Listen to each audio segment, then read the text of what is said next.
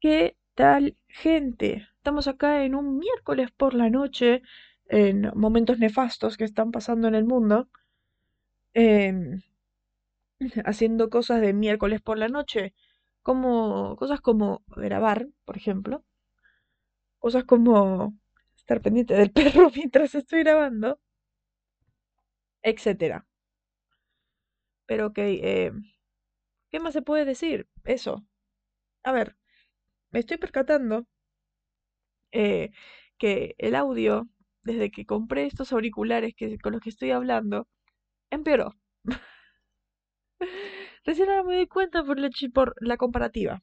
No me había percatado. Igual ya a partir del programa siguiente va a haber otro micrófono, así que crucemos los dedos. Igual si no uso es otras cosas que tengo y listo. Eh, estoy empezando a incursionar con el audio y no, había, no me había percatado esas cosas. Ja, ja, ja, ja, cosas como dormir. Ello. Pero que, eh, a ver, no hay tanto para decir más que nada porque este capítulo es una basura y creo que lo vamos a demostrar durante todo el capítulo, durante todo este programa.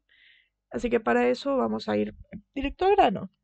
Directo al grano en esta cosa que es muy raro que vayamos directo al grano, en esto que es el búnker de los letrados, porque el búnker de los letrados serán preguntados de personas bastante curiosas, porque somos los preceptores, poseedores, cronistas de lo que el hombre no entiende en cuanto a la temática sobrenatural de lo mascótica, ultranatural de lo mascótica CW.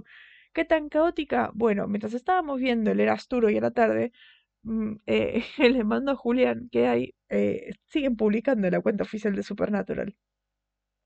Y que la cuenta de bebé publicó la semana pasada. Eh, así que siguen pasando cosas. Y es muy sospechoso. Eh, ¿Van a pasar cosas? Obviamente. Porque si no, no, no, no tendrían por qué estar tiseando desde hace como tres años de que la serie vuelve. Repito, hace tres años. La serie terminó hace tres años. Recordemos que apenas anunciaron que la serie terminaba, una semana después ya estaban trabajando en el regreso. Esta gente. Faltaba una temporada para que termine y ya estaban pensando hacer el regreso. Los amo. Sí, jajajaja, y no. Pero eso. Eh, esta poronga de la que vamos a hablar hoy. Yo no. Esta poronga de la que vamos a hablar hoy es el episodio 21 de la séptima temporada. Séptima temporada, una poronga. ¡Oh! ¡Qué sorpresa! Este episodio, el cual es titulado Leer es fundamental, en inglés Reader is fundamental, es lo mismo. Este episodio que fue escrito y dirigido por Bennett Long, que Bennett Long como guionista eh, escribió por última vez Repoman, este capítulo que no nos gustó, aburrido no era, no nos gustó, y que la última vez que escribió y dirigió hizo El hombre que sería rey, The Man Who Would Be King, este capítulo que es impresionante de la temporada pasada, que para mí es el mejor capítulo de Castilla en toda la serie. Pero bueno, ya habiendo dicho quién es el encargado de este episodio, debo decirlo, Benedlon es buen director, la verdad.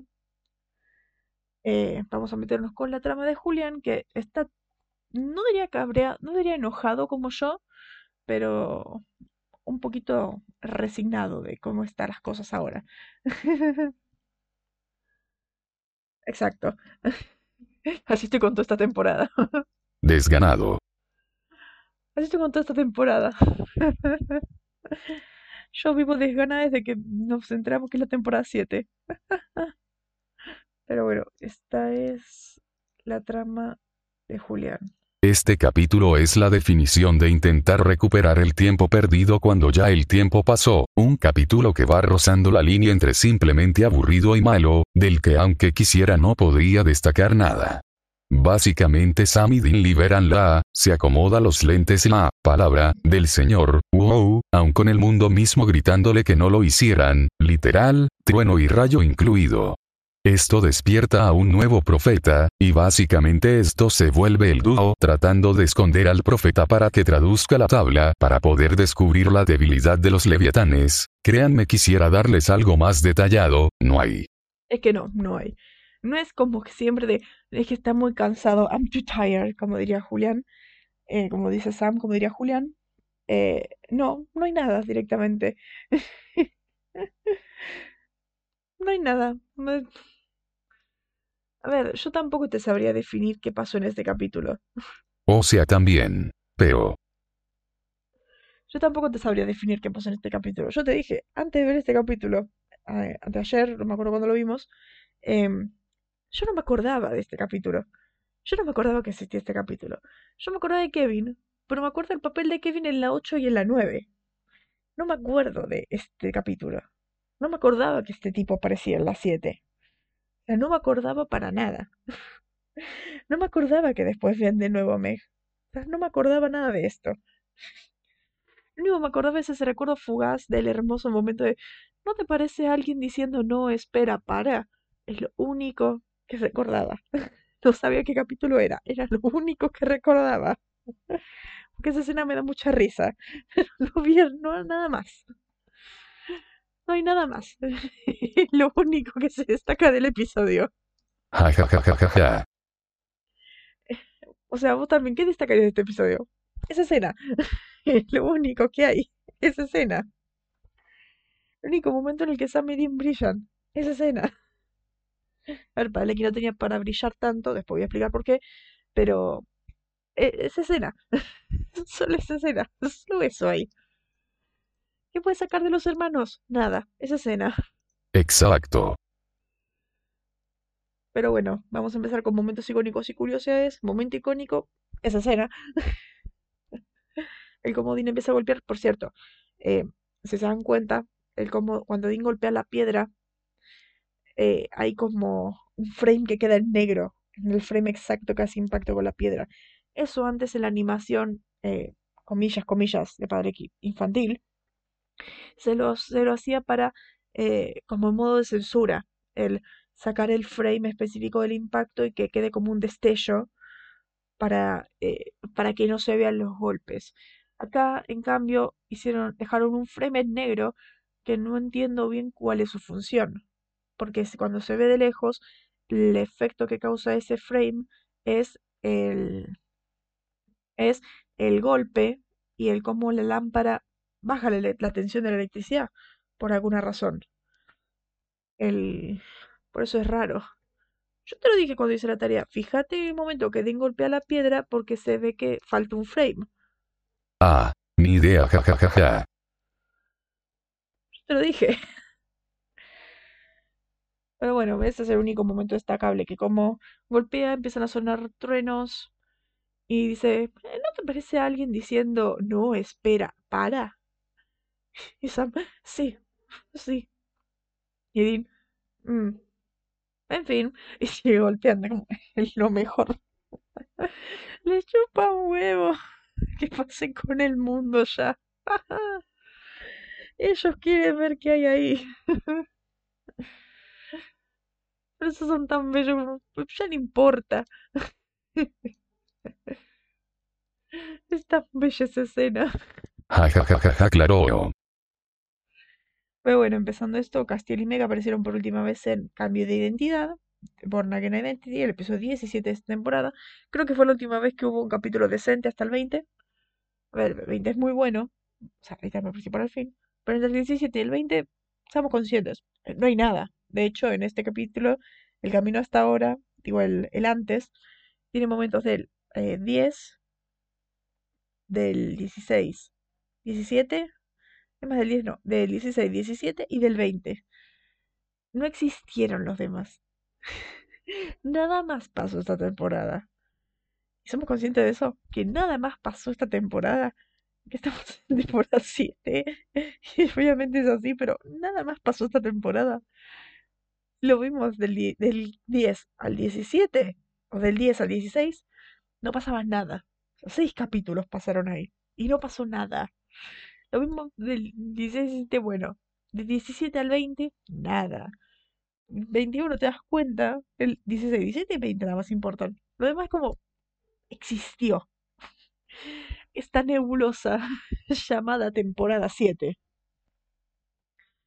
Bueno, el episodio marca la décima aparición de Meg en la serie. Recordemos una combinación entre el personaje interpretado por Rachel Miner y por otra actriz.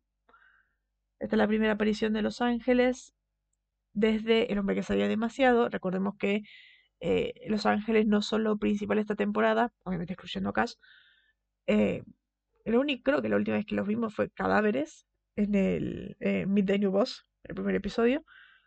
Pero fuera de eso, nada.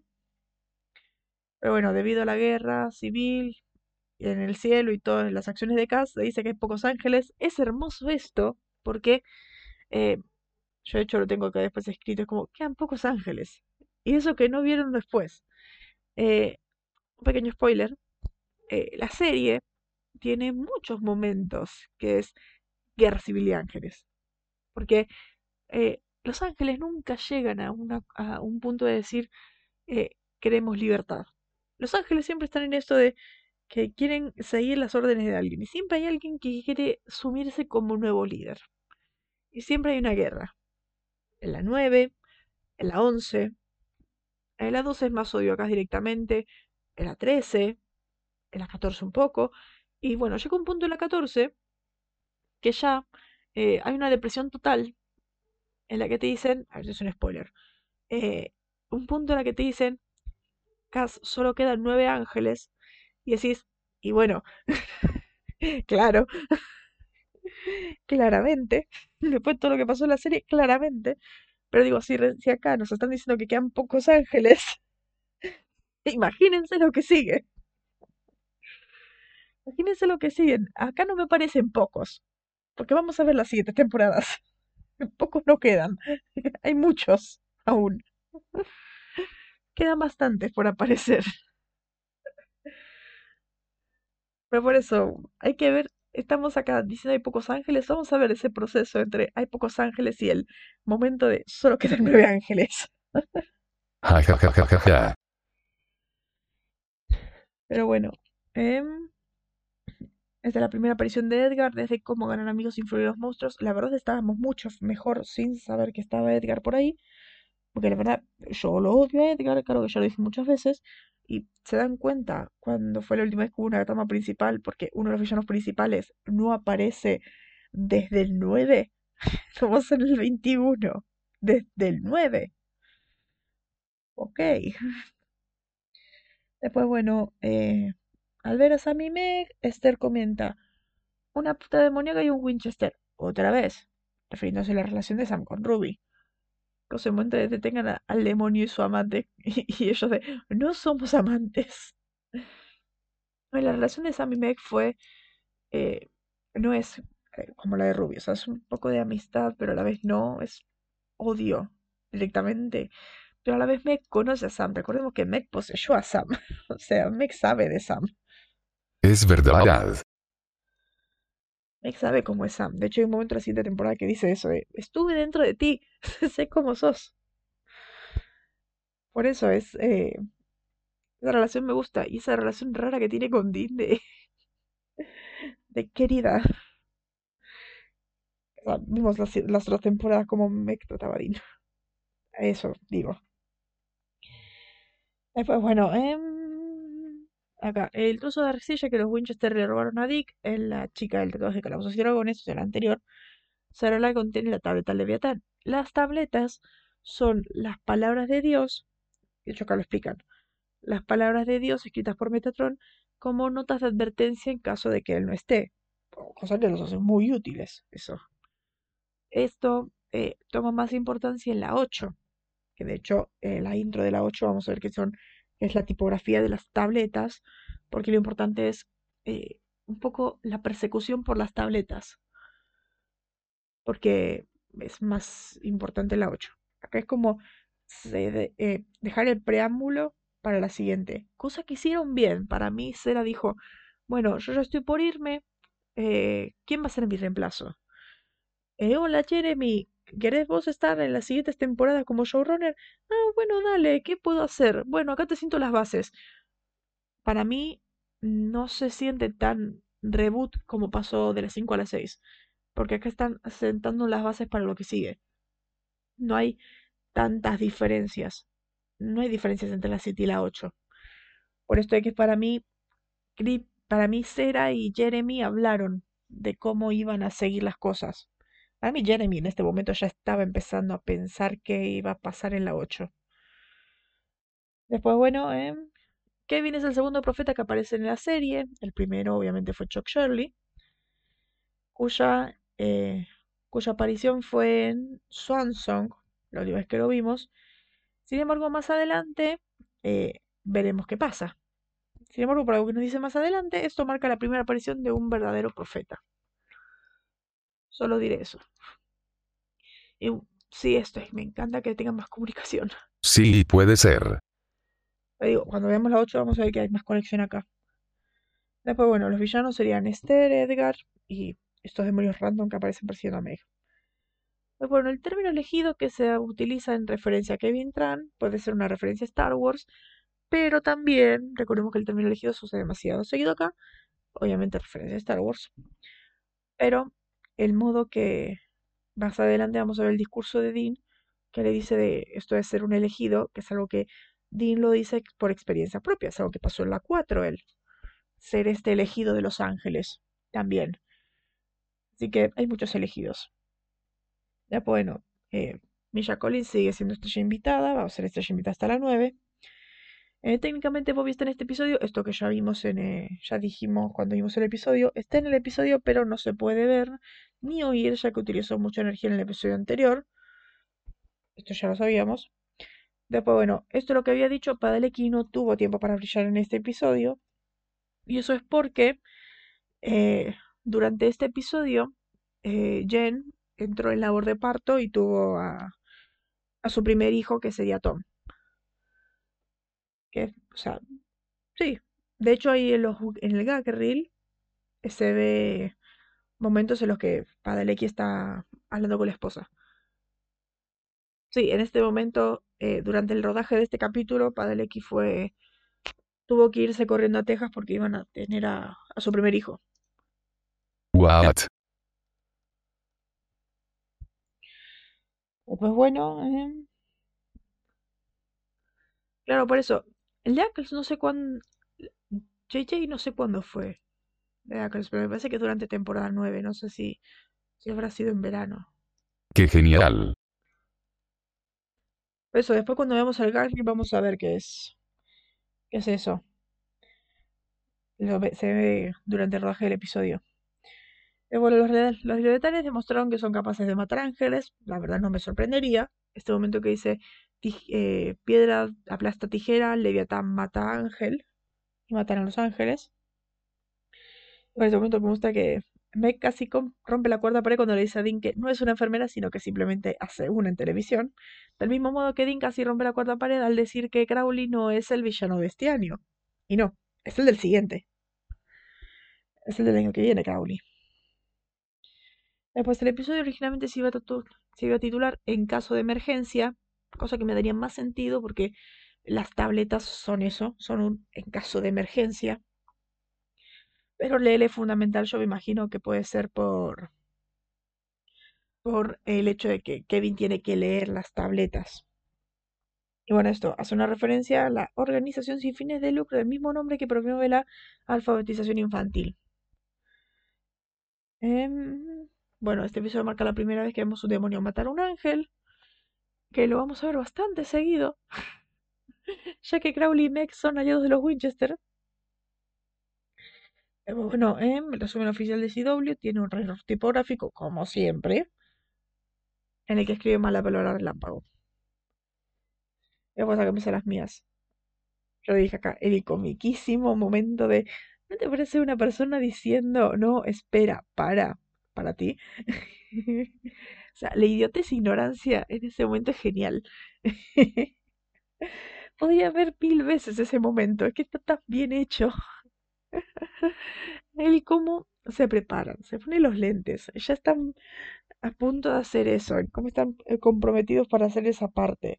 La ignorancia con la que ven que está empezando todo eso y, y siguen igual. El cómo ya les chupa un huevo todo lo que está pasando. El cómo ellos solamente quieren que termine, que cómo matar a los leviatanes, ya fue. Romper las reglas, ya está, no nos importa. La impunidad con la que viven estos dos. Después, bueno, la tormenta que Dean iniciaron creó un profeta, despertaron a Cass, intervino en los sistemas de comunicación y causó que todas las embarazadas de 8 meses en un radio de 100 millas entren en parto. Esto lo, explicar a través de todo el capítulo.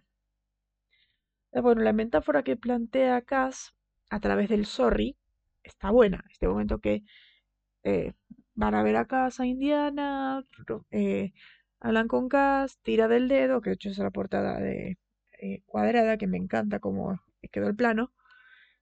No le gusta el conflicto, Dean se va a la área común, empieza a hablar, Cass le pone el juego del sorry. Por cierto, no compren el sorry, es un juego exclusivamente yankee, que está caro traerlo acá.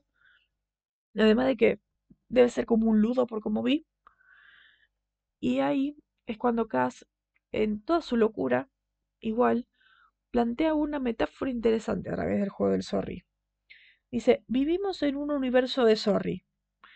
Fue hecho para crear conflicto, Digo, ¿por qué debo prosperar de tu desgracia? Pero esas son las reglas. No las hice. Y ese momento que, que Dean dice, vos creaste algunas, cuando fuiste Dios. Y todo eso. Y Cass dice lo siento, Dean. Y Dean él, no, tú juegas, lo siento. Me encanta el, I'm sorry, Dean, no, you play sorry muy bueno. Es que algo que me molesta de Cass es como toda esa temporada, recordemos que él causó todo esto, y desde que despertó, este capítulo, vemos que no se hace responsable de lo que pasa, de todo lo que está sucediendo. De hecho, hay un momento que el capítulo siguiente, que Dean le dice, eh, arregla, demonios Cass, limpia tu desastre. O sea, estamos acá arreglando el desastre que causó Cass porque no fue capaz de pedirle ayuda a Sam y Dean la temporada pasada. Todo esto inició porque no quería sacar a Dean de su retiro. Porque, mm, porque pensó que no lo iban a ayudar. Todo esto inició por un egoísmo. bueno, Cass, Cass le dice a Sam que se ve preocupado, que es un aspecto primario de su personalidad. Como preocupado igual Sam. Como, sí, me cuadra. Preocupado igual Sam. Y diría estresado igual Dean.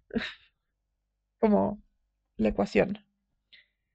Bueno, este momento que está hablando Sam con Cass, y todo eso, que Sam está preocupado de que tomó todo su dolor, y todo eso. Recordemos algo que Sam estuvo limpio toda esta temporada que decía, me siento limpio, me siento mejor de lo que me sentía eh, en años, siento que ya eh, mis errores, que estoy pagando penitencia por esto. Cierto, cierto.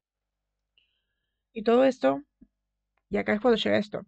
Casa se siente aliviado después de tomar el dolor de Sam. Es como Sam después de sufrir siente que se merece lo que hizo. Se siente limpio como Sam toda la temporada. El Cass dice esto eh, me sentía perdido, sentía que me sentía quebrado, que no podía más hasta que tomé tu dolor.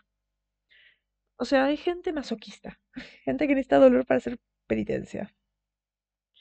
Mejor este momento que Dean está con Kevin, de que, bueno, no hablamos de Kevin.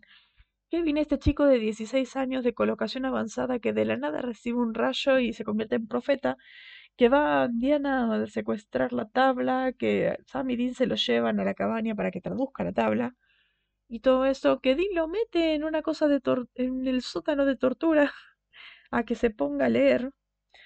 Y todo esto, Kevin teniendo ataques de pánico de ¿por qué esta es mi vida? Yo no elegí esto, yo esto no es como debería salir, todo eso. Y, y Dean le dice que, que pues es eres elegido. Y apesta, sí, pero es inútil preguntar ¿por qué yo? Recordemos que hay un capítulo entero que Dean se pregunta ¿por qué yo? Esto es en Dios está ahí, yo Dean Winchester, el 2 de la cuarta temporada. Tenemos esto de ¿por qué? ¿Por qué me eligió a mí? A mí no me gusta ser destacado ni siquiera en los cumpleaños. Y Samuel, no lo sé, Dean, pero parece que es importante para el hombre de arriba.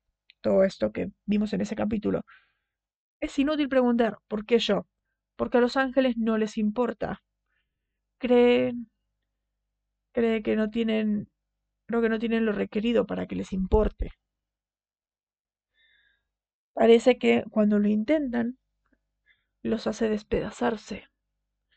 Este momento que los ángeles restregándose a Dean de que Cass desde que lo conoció está perdido. todo esto que pasó, Dean está pensando que es por eso. Después de eso. Por eso, cuando no tiene lo requerido para que les importe, cuando intentan que esto les importe, parece que los hace despedazarse. ¿Quién es Cass? Después de que Dean lo hizo caer, que Dean lo, lo hizo revelarse del cielo. ¿Quién es después de eso? Se, se cogió pedazos. Es perfectamente cierto lo que dice Dean. Después, bueno, él, esto, ya muy pocos ángeles, dice uno. Bueno, veremos qué pasa en las siguientes. Tampoco no eran. Bueno, eh, acá de la nada tardó un día en traducir toda la tableta Leviatán, sin dramas, o sea, sin nada, o sea, tardó un día entero en leer la tableta Leviatán entera. Sin embargo, en la siguiente le cuesta meses y dolores de cabeza interminables con la tableta demonio. Como, ok. A ver, pequeño spoiler. Eh, encuentra la tableta demonio la temporada siguiente. Y es lo que eh, inicia todo el tema de la temporada siguiente. Él, él está meses con que dolores de cabeza, que sangre de la nariz, que jaquecas, que dramas, que Sam y Dean tienen que ir a ayudarlo y todo esto, toda la temporada. Y acá eh, que están como que estas semanas pues les tratando de leer para ver la siguiente prueba, para justificar relleno. y acá te la traducen tener un día. Y como, ¿qué pasó acá? ¿Qué te pasó, Kevin? Pero bueno, ¿eh? bueno, ya se sabe cómo matar a los leviatanes con un hueso de un mortal recto. Esto lo veremos en el capítulo siguiente, que ya empiezan a trabajar en esto. Bañado en la sangre de los. En las tres sangres de los caídos, iniciando con la sangre de un ángel caído. Eso ya lo. Eso ya lo tenemos. Falta la sangre de la humanidad caída y del rey de los monstruos. Después, bueno, eh, la mejor frase de Cass para mí es esta. El, bueno, siempre feliz de sangrar por los Winchester. Para mí es la frase que define a en toda la serie. De hecho, es mi frase favorita de Cass, toda la serie. Por eso. Y bueno, la madre de Kevin fue recasteada en la 8, pues se nota que no pensaban que Kevin dure tanto. Por esto de que acá en este capítulo es otra actriz más adelante, en la siguiente temporada y en la 9, tiene más peso. Porque por alguna razón Jeremy dijo que era buena idea darle más peso a este tipo. Bueno, a mí no me cae tan bien, mejora un poco para mí en las siguientes, pero eh, ni fu ni fa. hay mejores. Mejores personajes. Bueno, vamos a las referencias está esto de que eh, Sam confunde al ángel Metatron con Megatron, el líder de los Decepticons y el villano, principal de la franquicia de Transformers. Yo francamente pensé que este chiste, que este chiste está en la temporada siguiente, porque Metatron aparece en la temporada siguiente. Perdón por el spoiler de nuevo. Pero por eso me parecía raro que era de ser este capítulo el chiste. No sabía que lo mencionaban ya, ya tan rápido. O sea, ¿vieron que se están planeando mucho? Vieron que se están planeando muchas cosas. Eh, Frank Welker, quien originalmente prestó su voz a Megatron en la serie animada de Transformers de 1984 y continuando la voz en otros medios. Eh, más tarde sería la estrella invitada en temporada 13, Scooby Natural, como las voces de Scooby-Doo y de Fred. Yo no tenía ni idea. Yo no tenía ni idea. De hecho, yo recomiendo. A ver, yo recomiendo ver el capítulo en latino, porque ese capítulo es una poronga doblado, por la, por voz de Samidin, pero las voces de Scooby-Doo, de los personajes de Scooby-Doo, son las mismas de toda la vida. Son las mismas de toda la vida de Scooby-Doo latino. Así que es como algo dulce, como eh, las voces de Samidin son infumables, pero las voces de, de los personajes de Scooby-Doo son infancia. Ya era hora. Ay. Maldición. Después, bueno, eh, esto podría haber sido un presagio, un presagio del papel de Metatron en las siguientes temporadas. Pero acá me encanta que, ya no decimos el cómo está bien estructurado, decimos un presagio. Porque es como, es en Supernatural no pueden planear nada. Debió ser un presagio. dio ser una predicción, no que Sera habló con Jeremy. No que Jeremy le dijo a Sera, che Sera, en la siguiente temporada quiero meter esta cosa de trama principal. ¿Podrías ir metiendo esto? en ningún momento pasó eso, ¿no? Es presagio. Después, bueno, eh, el nuevo pasatiempo de Castiel es observar abejas. Esta es una referencia al personaje de Sherlock Holmes. Es muy excéntrico Sherlock. Esto lo vemos en la serie. Después, bueno, este momento que eh, Meg le dice a Sam cuando responde el teléfono, ¿qué tal Bullwinkle? Bullwinkle, J. Moose, más conocido simplemente como Bullwinkle, es un personaje ficticio, un alce antropomórfico, de las series animadas de televisión de, de 1959 a 1964, Rocky, Rocky and His Friends y The Bullwinkle Show, a menudo denominados colectivamente como Rocky Bullwinkle, producidas por Jay Ward y Bill Scott. Rocky Bullwinkle, recordemos que Crowley lo llama a Dean Ardilla y a Sam Alce. Es referencia a Rocky Bullwinkle. Porque es, raro que Meg use el mismo chiste de Crowley para usar de apodo a y Dean. este momento que Meg habla con Dean y Meg dice, hey Secrest, adivina qué. Ryan John Secrest, creo que ya había dicho esta referencia a Ryan Secrest, es un presentador de televisión, locutor de radio, productor y empresario estadounidense. Es principalmente reconocido por ser el anfitrión del programa de televisión de American Idol, mientras que eh, continúa frente al programa. Eh, Secrets también conduce el canal I. El canal I que es eh, chusmerío más no poder. bueno, Castiel está jugando Sorry, Sorry es un juego de mesa que se basa en el antiguo juego de tipo cruz y círculo, parchís. Los jugadores tratan de recorrer todo el tablero con sus piezas más rápido que el resto. Originalmente fabricado por Parker Brothers y ahora, y ahora por Hasbro, Sorry puede jugarse con un número de entre 2 a 4 jugadores, mayores de 6 años hasta adultos. El título del juego se basa en las muchas maneras de las que un jugador puede evitar el progreso del resto, mientras se disculpa diciendo lo siento, sorry en inglés. Acá este juego no llegó. Eh, es un juego muy yankee, de hecho, por eso acá no. Creo que nunca en mi vida vi acá el sorry. Por eso creo que solamente se hizo allá. Bueno, en el soundtrack no hay en sí canciones, no hay soundtrack de fondo, sino que solamente hay una canción que es la canción que está tocando Kevin en el cello, que es eh, Sweet Number 5 in C minor, Alignment de Erling Blondon Bengtsson. Creo que lo dije bien. Ni idea. Después, bueno, él todo en su pronto lo pasa dos veces, porque todo en su pronto lo pasa mínimo dos veces. Francamente, vi el episodio y me pareció muy familiar. Eh, el bob que cazas en la nariz de Kevin es igual a cuando Sam drogado se lo hizo a Dean Sam interrumpido. Este momento del...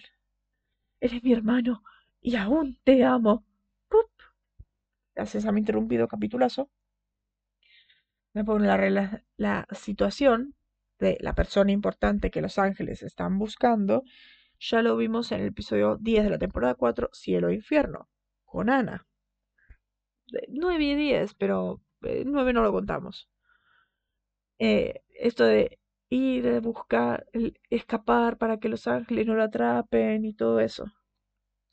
Después, bueno, empezamos en este episodio con el juego rescata a Kevin.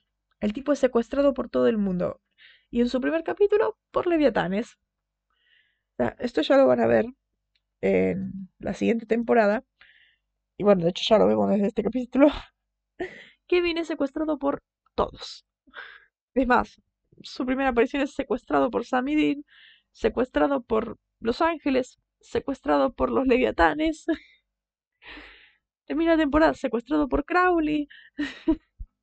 es muy. Es muy así, por eso. Es algo recurrente. De hecho, ¿te acuerdas el capítulo, el video que te mostré de el resumen de todas las temporadas de Supernatural, la timeline de Supernatural? Que el chabón dice, Kevin es la princesa Peach. Es que sí, Kevin es la princesa Peach en toda la serie. Lo viven secuestrando. Ja, ja, ja, ja, genial. Por eso no me quedé tan bien. Es la princesa Leia en Kenobi. Eso es Kevin. Después, bueno, vamos al doblaje. Estos momentos que en español dice todas las áreas de maternidad en un radio de 100 kilómetros atestaron. En inglés dice cada sala de maternidad en un radio de 100 millas estalló. Otra vez, el juego de las mediciones. Recordemos que 100 millas no es lo mismo que 100 kilómetros. 100 millas en realidad se, traduce como 160 kilómetros. Los subtítulos de Amazon están bien, por cierto. Después, bueno, este momento que en español dice, entonces el gran papi Bocón llega aquí se apodera de un Dick. Obviamente, faltando capítulo que termina la temporada, no iban a desperdiciar la oportunidad. Obviamente, esto es un juego de palabras, es un juego de palabras en inglés porque dice, así que Gran Papá Bocón llega acá, se agarra un poco de Dick, dice en realidad en inglés, se agarra un poco de Dick, recordemos que es Dick en inglés, que ha hecho el mismo Edgar hace en este capítulo el chiste de qué clase de tipo llega y se y eh, voluntariamente se llama Dick. o sea, nadie. Pero bueno, este momento que Meg dice a Sam, ¿Qué tal Bullwinkle? Que lo dije en la referencia. En español dice, ¿qué? ¿Cómo estás, guapo? Y este momento que dije de, Hey Secrest, adivina qué. En español lo tradujeron como un secreto. ¿Sabes qué? Esto para mí es porque Hey Secrest, Secrest son igual a Secret, secreto. Ryan Secrest a lo mejor no era tan conocido acá, así que no se habrán dado cuenta y por eso dice en español un secreto, porque pensaron que decía a secret. Puede ser por eso. Pero bueno, este momento que Dean está hablando con Cass y Cass dice, sé que quieres respuestas directas. Y Dean le dice, no, quiero que te repongas y, no y nos ayudes con los leviatanes. Eso dice en español. Mientras que en inglés dice, no, quiero que te pongas tu abrigo y nos ayudes a derrotar a los leviatanes. Me encanta el, quiero que te pongas tu abrigo. Obviamente tiene que hacerlo con la gabardina. Después en este momento que eh, dice, cuando Dean empieza a dibujar, me encanta cómo de la nada cuando hace el, cuando hace el Dean el símbolo para expulsar ángeles, lo hace rapidísimo. Y en español dice, sujétense bien, y lo aprieta. Y en inglés dice, eh, up, sunshine. Cuidado, querida. Diría querida porque sunshine acá no se utiliza y no diría como luz de sol, sería brillo de sol, pero acá en, inglés es como un término tierno, tipo como cariño, así. Por eso dije querida, pero quería en realidad es darling. No, no hay un término eh, similar para decir en español. Después, bueno, en este momento que Meg dice, eh, bueno, claro, es raro, es que por eso, no, Sunshine no hay como traducirlo bien en español. Después este momento en el que Meg dice, tenemos que tomar las cosas y escondernos, tenemos que huir y escondernos, dice en español, en inglés dice esto de, eh, tenemos, que sacar, tenemos que sacar las cosas y tenemos que escondernos, en español dice, eh, perdón, dijiste escondernos. Lo que obviamente diríamos de, ah, no, es que Dean no se quiere esconder, quiere ir directo. En inglés dice, I'm sorry, did you say we? Lo siento, dijiste nosotros. Acá obviamente tendría más tiene más sentido porque eh, Dean no quiere tener cerca a Meg. Siempre con Meg es esta relación de, de odio, pero estamos, pero trabajamos con ella porque sí, por necesidad lo de no, lo no confiar en demonios se fue a la basura desde, esta temporada. Pero al menos Meg es mejor persona. Meg es mejor persona. Puede empeorar. Puede haber vínculos peores.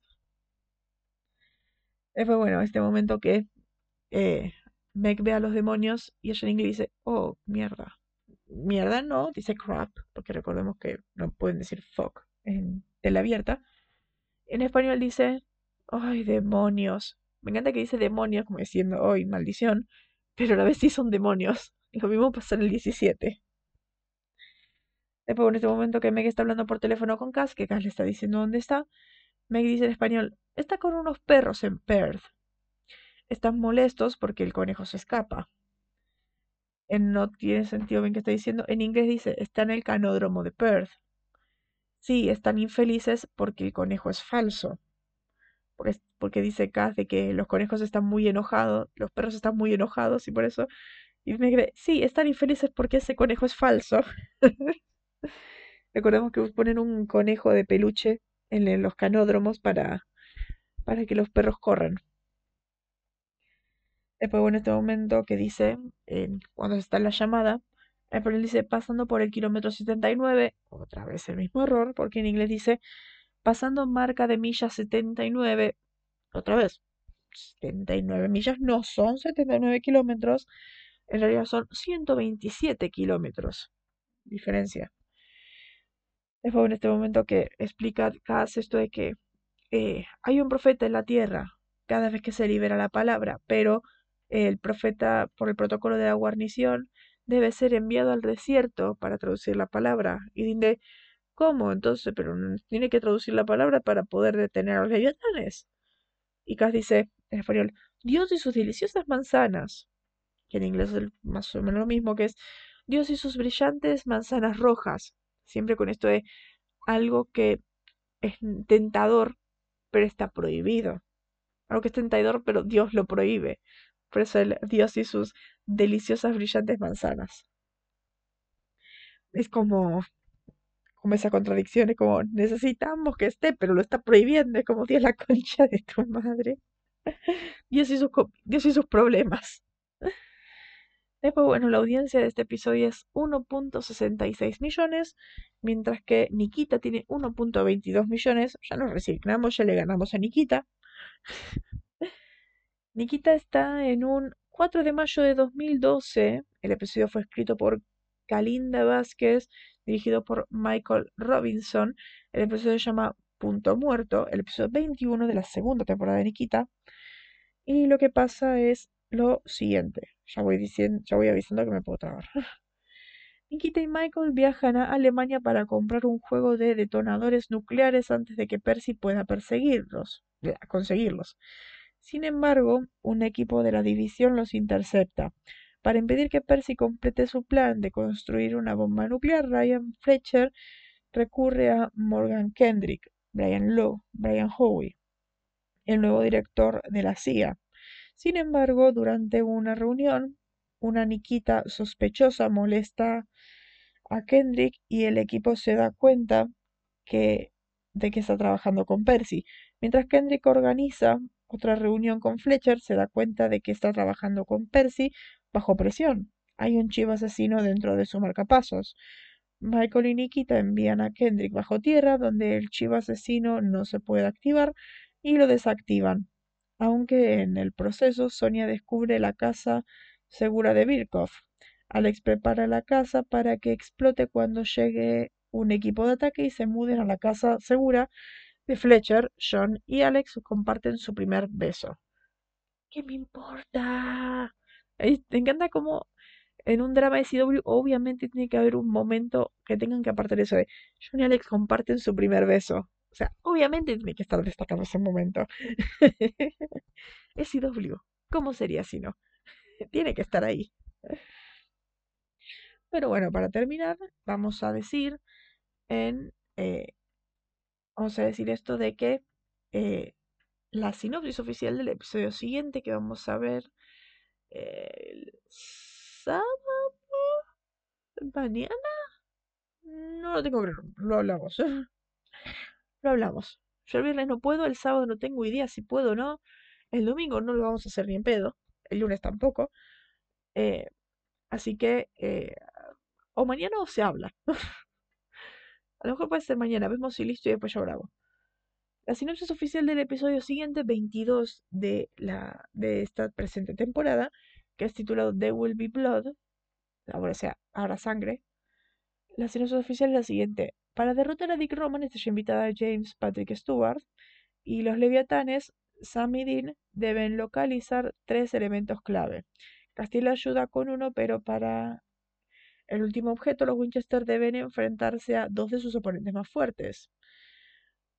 Eh, perdón. Espera. Como dije, ¿te acuerdas que te dije que estaba mal, que estaban traduciéndolo para el orto? Empiezo de nuevo. Voy a... La, empiezo de nuevo, lo voy a decir en inglés. En orden de detener a Dick Roman, este Shemitah, Patrick Stewart y a los leviatanes Samidin deben localizar tres objetos clave. Castiel ayuda con uno de... Ayuda con uno, pero para los últimos objetos los Winchester deben enfrentar dos de sus más fuertes enemigos. Un alfa, este Shemitah Dick Rick Worthy, recordemos que es el vampiro alfa, y Crowley, este Shemitah Mark Shepard.